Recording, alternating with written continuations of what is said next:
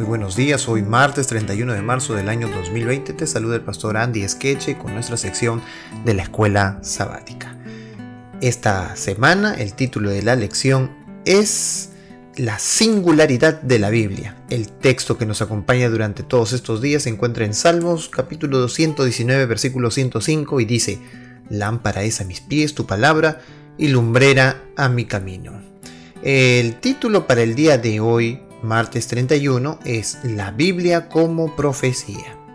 La Biblia es única entre otras obras religiosas famosas porque hasta el 30% de su contenido se compone de profecías y literatura profética.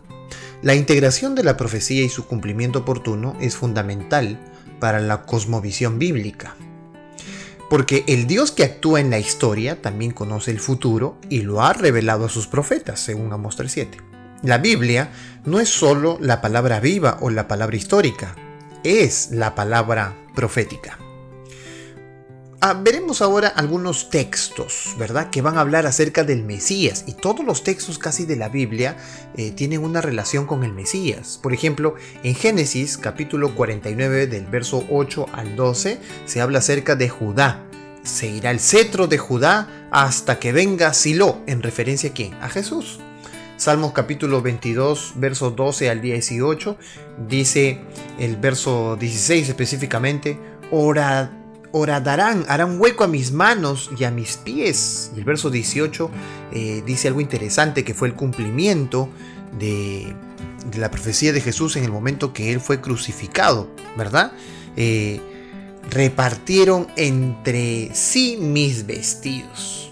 Por otro lado, encontramos también en Isaías capítulo 53 del verso 3 al 7 una profecía acerca del sufrimiento del Mesías.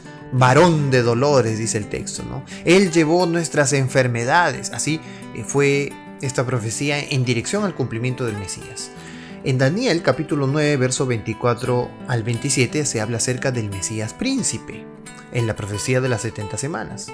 Miqueas 5:2 dice el lugar donde iban a ser eh, eh, el Mesías. Belén, Efrata, de ti saldrá el que será Señor en Israel. ¿eh? Malaquías capítulo 3.1 habla acerca del ángel del pacto, refiriéndose también a Jesús. Zacarías 9.9 también hace alusión al Mesías. Dice, tu rey vendrá cabalgado sobre un asno. Así que casi todos estos pasajes detallan al Mesías que vendría posteriormente. Eran obviamente profecías.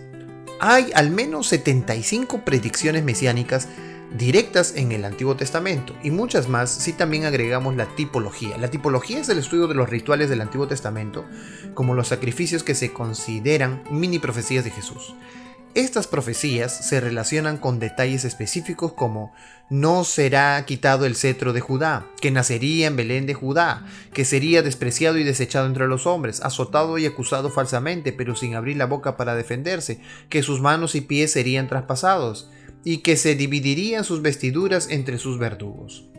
El hecho de que estas profecías del Antiguo Testamento se hayan cumplido con tanta precisión en la vida, la muerte y la resurrección de Jesús es un testimonio de su inspiración y revelación divinas. También indica que Jesús era quien él y otros afirmaban que era él. Jesús siguió a los profetas de la antigüedad al predecir su muerte y su resurrección. En Lucas 9, 21, 22 Jesús habla acerca de su, de su muerte que iba a venir, pero que también iba a resucitar. En Mateo 17, 22 lo mismo, el verso 23 igual. También Jesús dijo acerca de la caída de Jerusalén en Mateo 24, 1 y 2.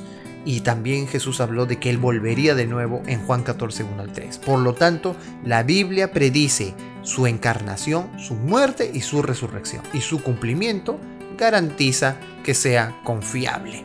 Por lo tanto, la Biblia es confiable en sí misma porque las profecías que Dios comunicó eh, se cumplieron y otras que aún no se han cumplido se cumplirán. Lo, tenemos la mayor confianza de que eso va a pasar porque en realidad se cumplió lo anterior de todo lo dicho en la Biblia y obviamente lo que ha de cumplirse se cumplirá. Que Dios nos bendiga en esta mañana especial, que sigamos estudiando la Biblia a través de la Escuela Sábado.